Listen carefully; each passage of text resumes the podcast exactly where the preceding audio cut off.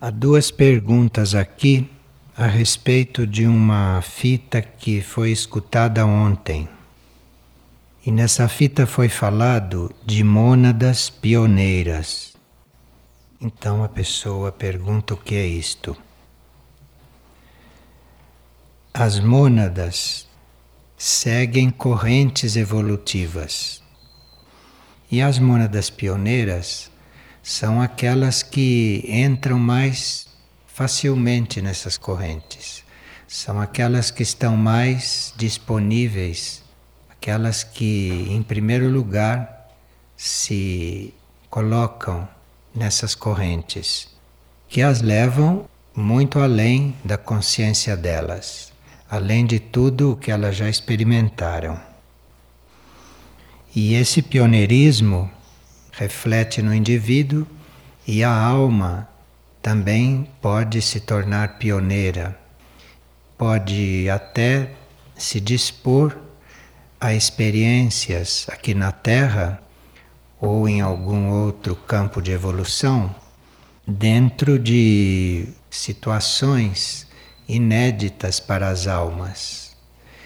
Então muda-se, por exemplo, uma era e as almas que primeiro se dispõem a fazer o desenvolvimento daquela era são as almas pioneiras, as almas que têm este ímpeto, que têm esta coragem ou esta entrega ao desconhecido. E claro que uma mônada pioneira e uma alma pioneira reflete na personalidade, reflete no ser externo e este ser externo também tem esta tendência. No ser externo, na personalidade, é uma disposição para o risco, a coragem, é uma disposição para entrar por um caminho que ninguém entra, é não ter os mesmos medos que os outros, não ter os mesmos receios não necessitar tanto de segurança, segurança externa, não estar dependendo de apoios para tomar certas decisões que devem ser tomadas, enfim, um ser pioneiro aqui entre nós revela uma disposição bastante mais corajosa do que normalmente as pessoas usam. As pessoas, para dar certos passos, precisam estar muito seguras, apoiadas de todas as maneiras. Mas os pioneiros não. Os pioneiros desafiam tudo isto e encontram neste desafio a razão da sua vida.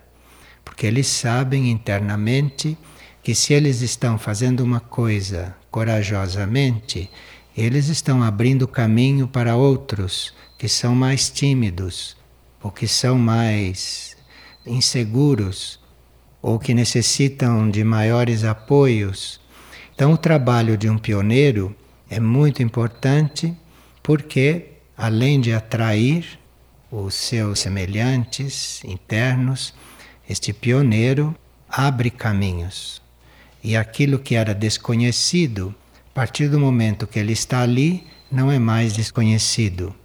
Então, vai abrindo campo de conhecimento para os demais. E a outra pergunta é o que seria amar em silêncio? Nós só conseguimos amar em silêncio quando amamos a Deus. Antes de amar a Deus, a gente não consegue amar em silêncio e o amor da gente faz muito ruído, faz muito barulho e causa muito desequilíbrio às vezes, causa até efeito contrário. Então há muita necessidade de se amar em silêncio, e a isto se chega canalizando o amor para um só ponto, canalizando o amor para este único que chamam de Deus, esta única vida, este centro de tudo então, quando você canaliza todo o seu amor para lá, é lá que você aprende a amar em silêncio. Porque este centro da vida, este Deus, esta realidade, isto não é exatamente como nós, isto está na nossa essência, mas isto tem uma perfeição, uma infinitude muito maior do que a nossa. Então, este amor, quando chega lá, fica em silêncio, se cala, e ali ele se depura, ele se purifica. E neste trabalho de purificação que é feito no amor, nesse trabalho de elevação que é feito no amor, o amor aprende a silenciar, o amor aprende a ficar na sua energia mais real, no seu verdadeiro centro. E esse é o amor que vai realmente para tudo e para todos, incondicionalmente. Enquanto o nosso amor faz barulho, enquanto o nosso amor é dirigido, isto tudo impede que este amor seja universal, que este amor seja para tudo e para todos. Então é esse amor silencioso, é desse amor silencioso que se falava ontem. E isto se começa nós nos voltando para o nosso próprio interior e lá dentro de nós nos dispormos a amar. E aí vamos canalizando este amor para lá ou para Deus, e aí vai se vendo que o amor vai ficando calado, que o amor vai ficando quieto, que o amor vai ficando mais vivo, menos vulnerável a tantas oscilações. Isto tudo se consegue é no silêncio. E se se ama um objeto qualquer ou se se ama um outro ser diretamente, enfim, se o amor não é canalizado para este único ponto, ele termina se desvirtuando. Ele termina até se manifestando em movimentos contrários àquilo que era a nossa intenção. Vocês todos sabem disso. Esse amor silencioso é no qual nós chegaremos se amarmos a Deus e se não dispersarmos esta energia, se não tirarmos esta energia lá daquele único ponto. Porque esta é a forma de amar a todos, de amar a tudo, de uma forma silenciosa, real. Uma pessoa há muitos anos vem tendo um sonho que se repete. Ela sonha com um lugar cheio de pedras escuras, abismos profundos e uma ponte muito estreita que ela nunca consegue atravessar. Mas o sonho se repetiu depois de um ano que não acontecia, só que ela conseguiu atravessar a ponte. Mas neste último sonho ela não estava só. Ela estava acompanhada da filha. E esta filha fazia com que ela atravessasse esta ponte, encorajando-a, dando-lhe a mão, acalmando-a e assim ela conseguiu. Então, há seres que vêm como filhos, vêm no papel de filhos, para nos ajudar a dar certos passos. Então, diante dos filhos, como diante de qualquer pessoa, em princípio nós deveríamos nos colocar como alunos, porque nunca se sabe se estamos diante de alguém mais experiente e que pode nos ajudar.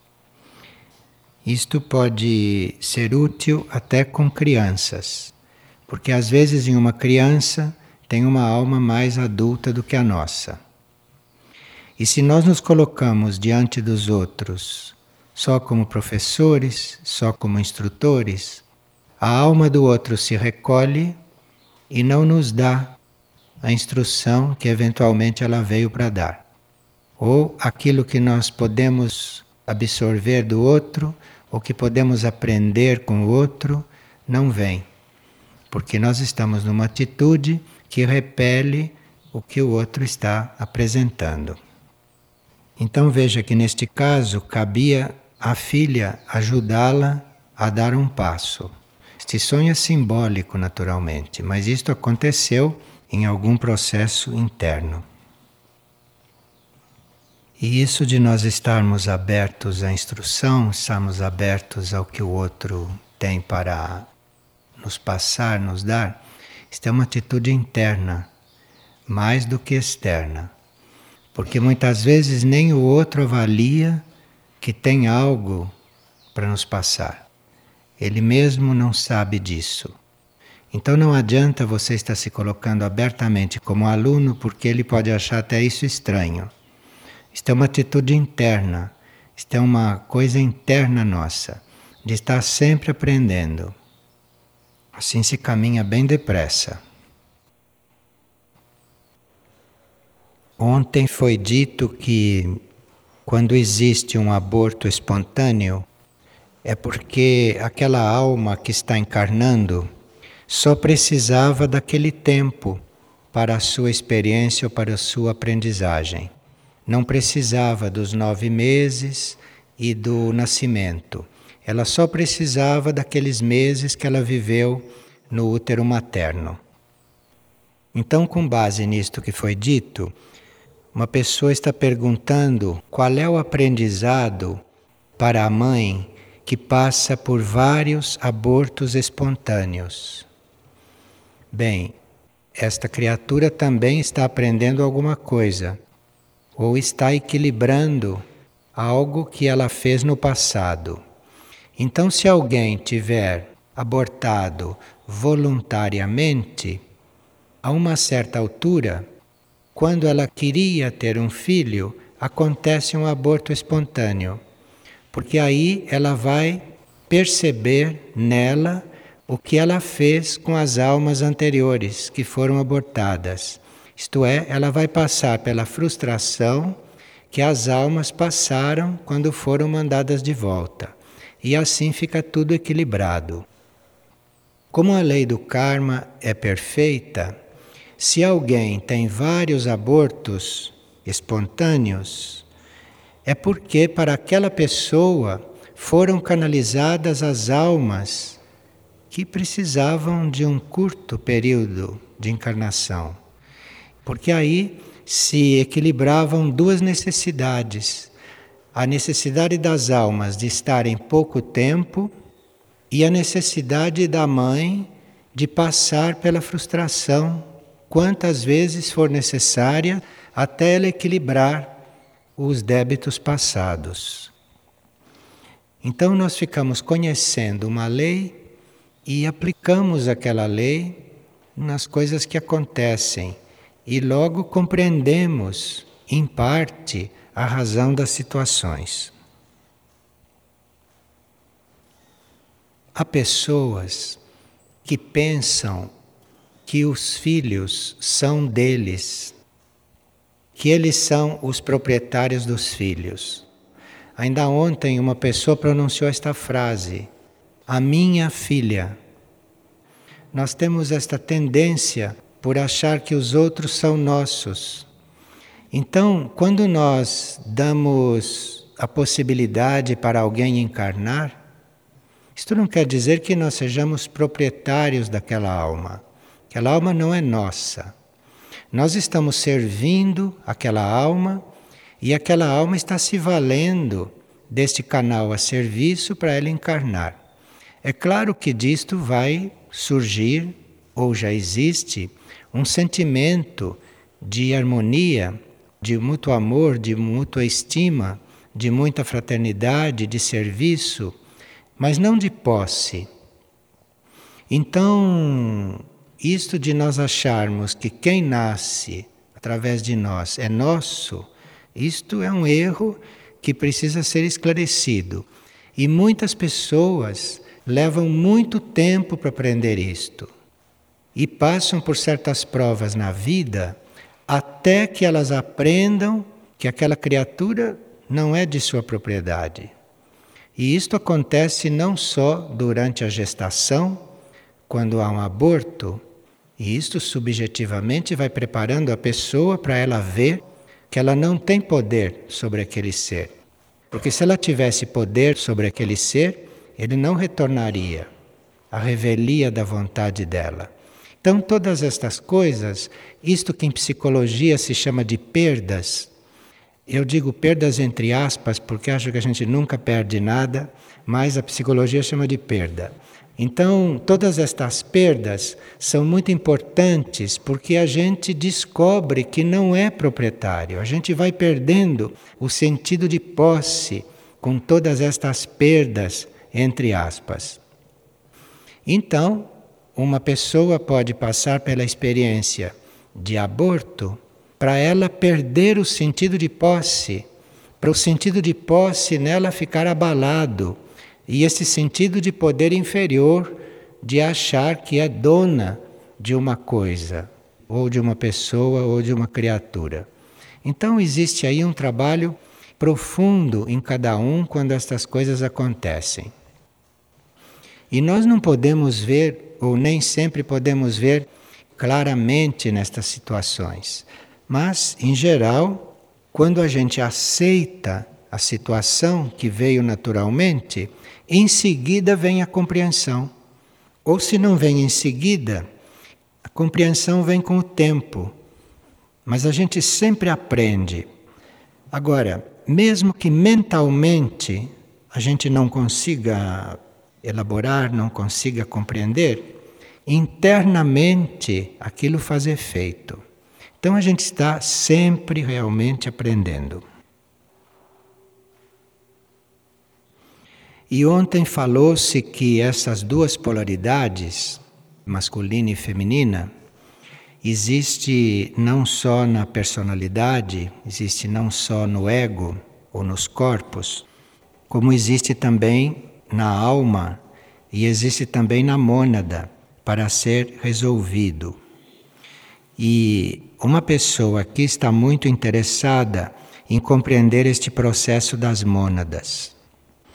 No glossário esotérico, nós temos, com o nome de verbete mônada, várias informações. E lendo o verbete, vai se encontrar várias indicações. Tem lá no verbete mônada indicações para outros verbetes. Então a gente vai procurando, vai buscando, vai pesquisando e vai então colocando aquilo que vai entendendo para o seu próprio interior, deixando aquilo semeado. E mesmo que todas as perguntas não sejam respondidas de imediato, com aquelas sementes de esclarecimento que ficaram depositadas, nós vamos, com o tempo, descobrindo outras coisas.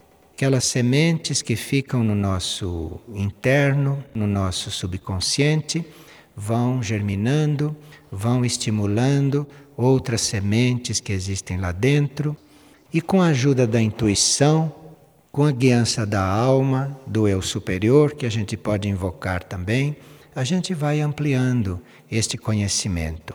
Ou vai ampliando este conhecimento racionalmente, pode vir uma clareza mental ou vai então recebendo uma luz a respeito do assunto que não é bem uma explicação, mas é um preenchimento que o assunto nos trouxe, uma maior paz, uma maior tranquilidade, uma maior segurança diante daquele assunto.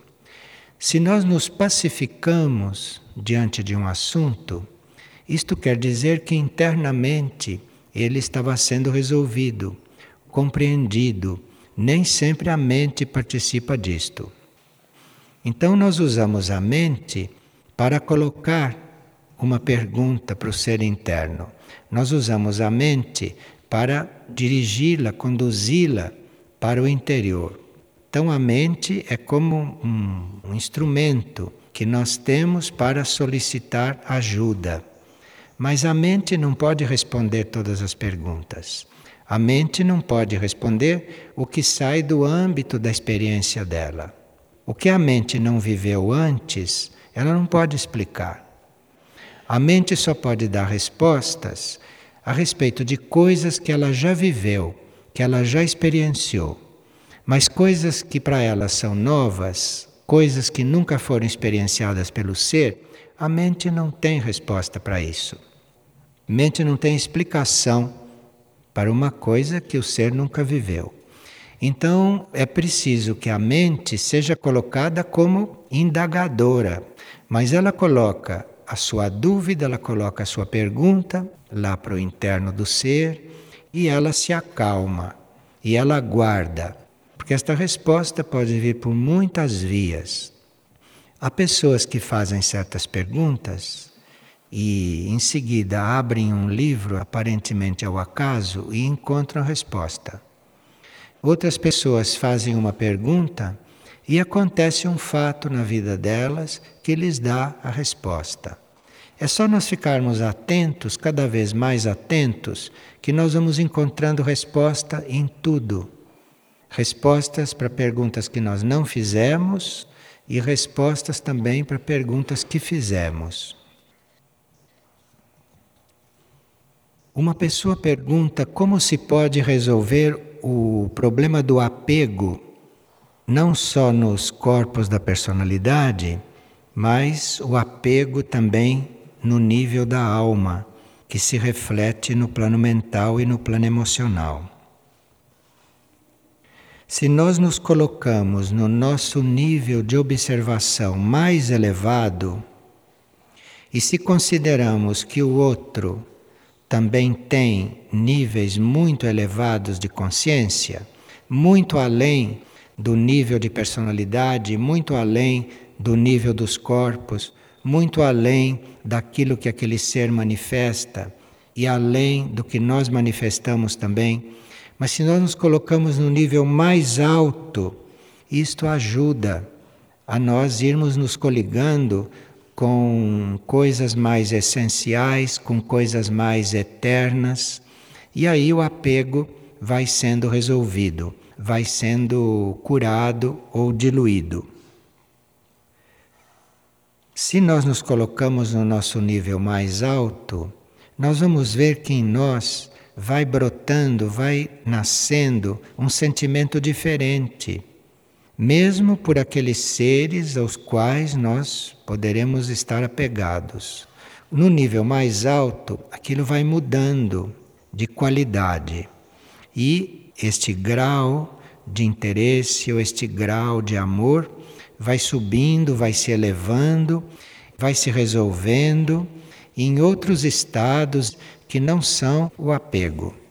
E isto é uma coisa gradual, isto faz parte da educação do ser, da elevação dos sentimentos e que se vai trabalhando gradualmente e sempre pedindo ajuda do eu interno ou pedindo ajuda das hierarquias que estão acompanhando o nosso processo de desenvolvimento.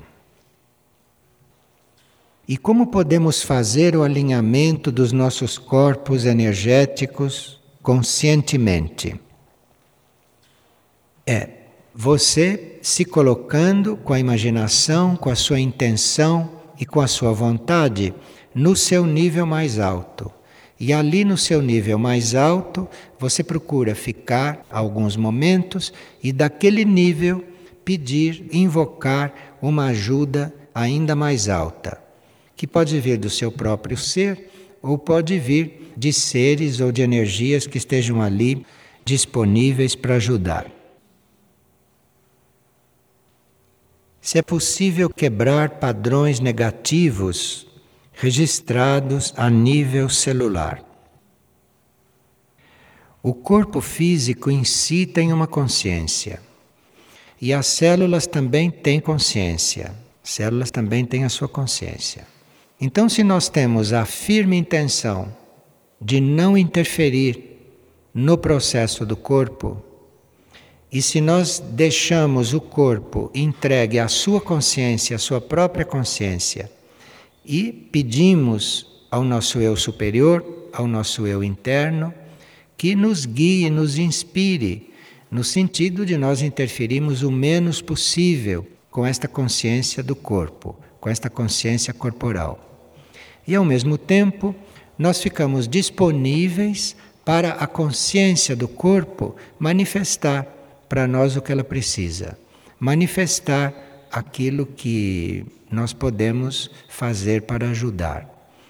Mas aí precisaria que a gente perdesse esse sentido de posse, de meu corpo, e que a gente tivesse respeito e amor por este corpo, por este veículo que estamos ocupando.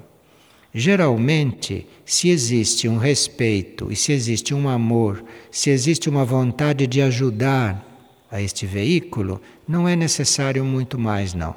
Já o veículo responde, já o veículo se sente livre para ele fazer o caminho que tiver de fazer, e o veículo acaba confiando em quem o está ocupando e começa a enviar sinais de como nós agirmos e como nós nos comportarmos, do que nós devemos fazer.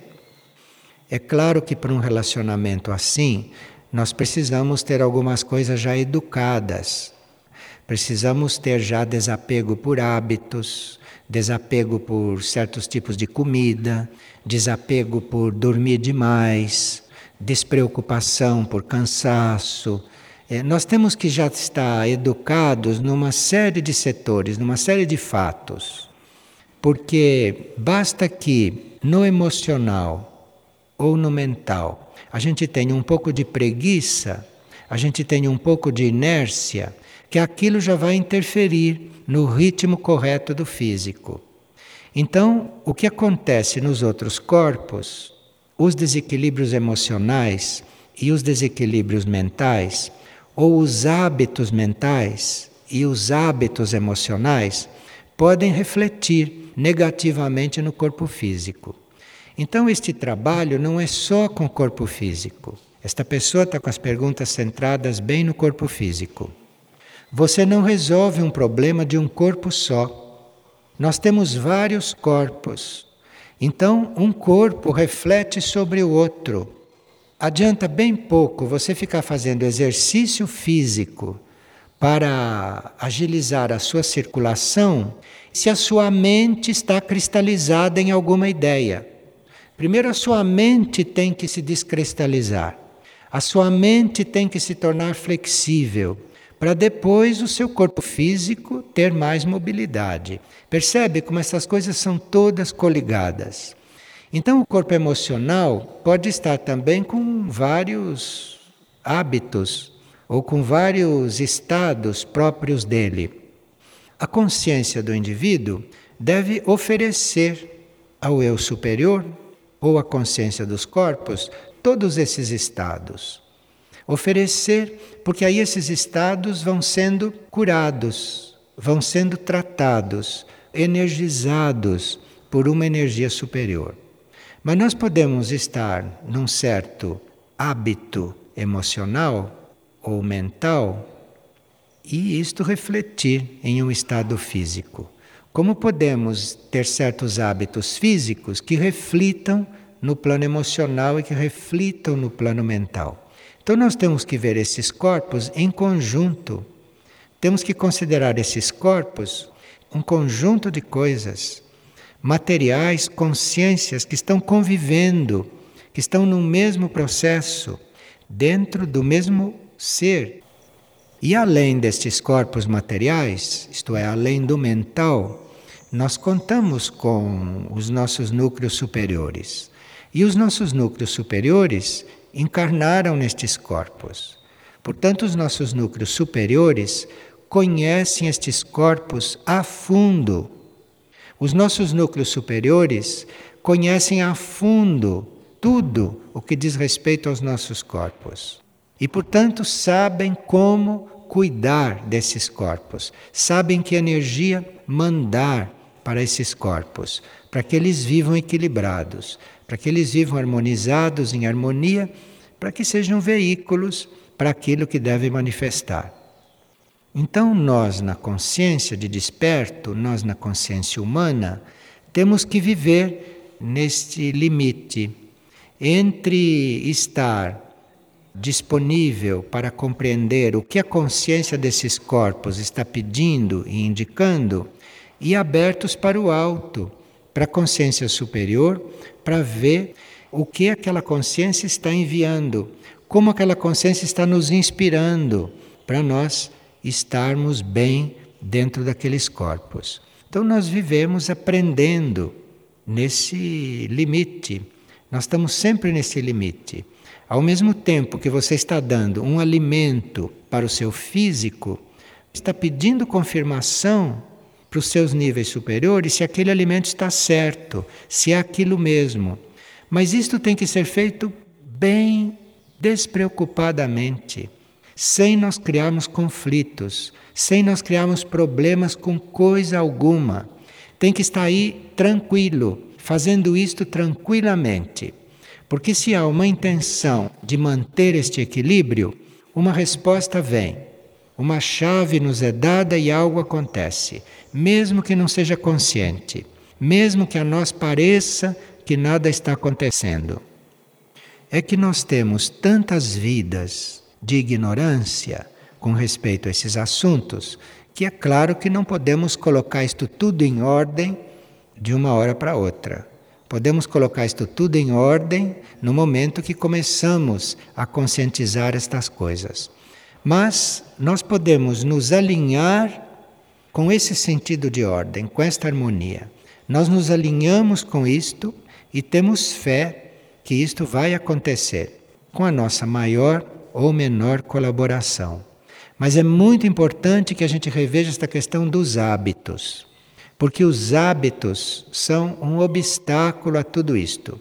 E a mente é muito traiçoeira.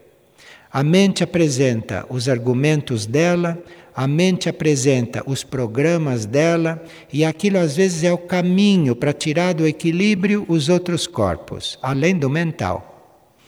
Então é preciso muita imparcialidade no lidar com esses corpos, é preciso muito amor por quem os criou, porque existe uma criação e esses corpos e tudo é obra desta criação. Então nós precisamos de muito amor por esta criação. E aí os corpos estão incluídos aí dentro. E estarmos nesse amor pela criação, nesta gratidão pela criação, com isto nós vamos nos descentralizando desses corpos. Indiretamente nós vamos nos descentralizando disto. E aí eles vão vivendo em paz. E aí eles vão sendo o que eles devem ser. Nós temos que ter amor pela criação, amor por aquilo que nos criou. E a partir daí, tudo vai entrando em equilíbrio.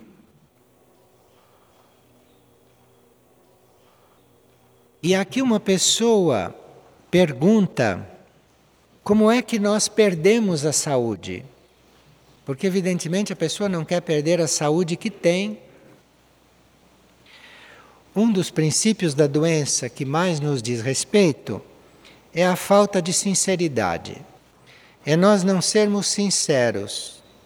É nós não sermos verdadeiros naquilo que temos que ser.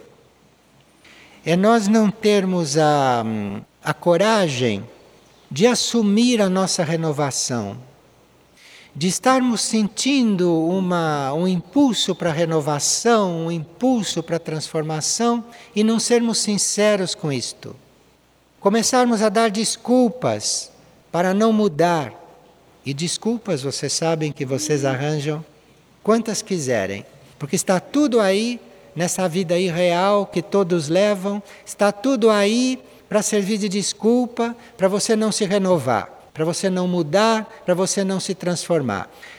Não falta desculpa para isto. Então, isto chama-se insinceridade do ponto de vista da saúde.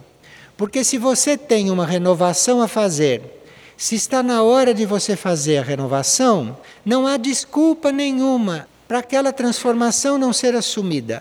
Não deve haver desculpa alguma. Isto é uma falta de sinceridade diante do próprio processo. E isto está na raiz da maioria dos males. Isto é muito estimulado, esta situação doentia, de nós não sermos sinceros, esta situação doentia é muito estimulado por aquilo que nós chamamos de meias resoluções. Então eu tenho que tomar uma resolução, mas eu tomo só metade. Eu resolvo aquilo parcialmente. Eu não me coloco naquilo por inteiro. Eu não me atiro naquilo. Isto tudo faz como que hum, fendas na consciência. Então, cada vez que você toma uma meia decisão, cada vez que você não é sincero, cada vez que você não, não assume totalmente aquela oportunidade de transformação, isto vai criando fendas, isto vai como que rachando. Isto é uma imagem simbólica, como se a sua consciência fosse ficando toda rachada. E dentro daquelas fendas, e no fundo daquelas fendas, então começa a aparecer este material infeccioso. Mas a infecção não aparece se isto tudo não aconteceu, porque você não tem por que ser infectado. Se você está inteiro, se você é sincero e se você está disposto a ser aquilo que você é, sem começar a estabelecer aí proporções com todas as desculpas que nós teremos para fazer isto. Por isso é que quase todos são doentes. Por isso é que a maior parte da humanidade precisa de cura.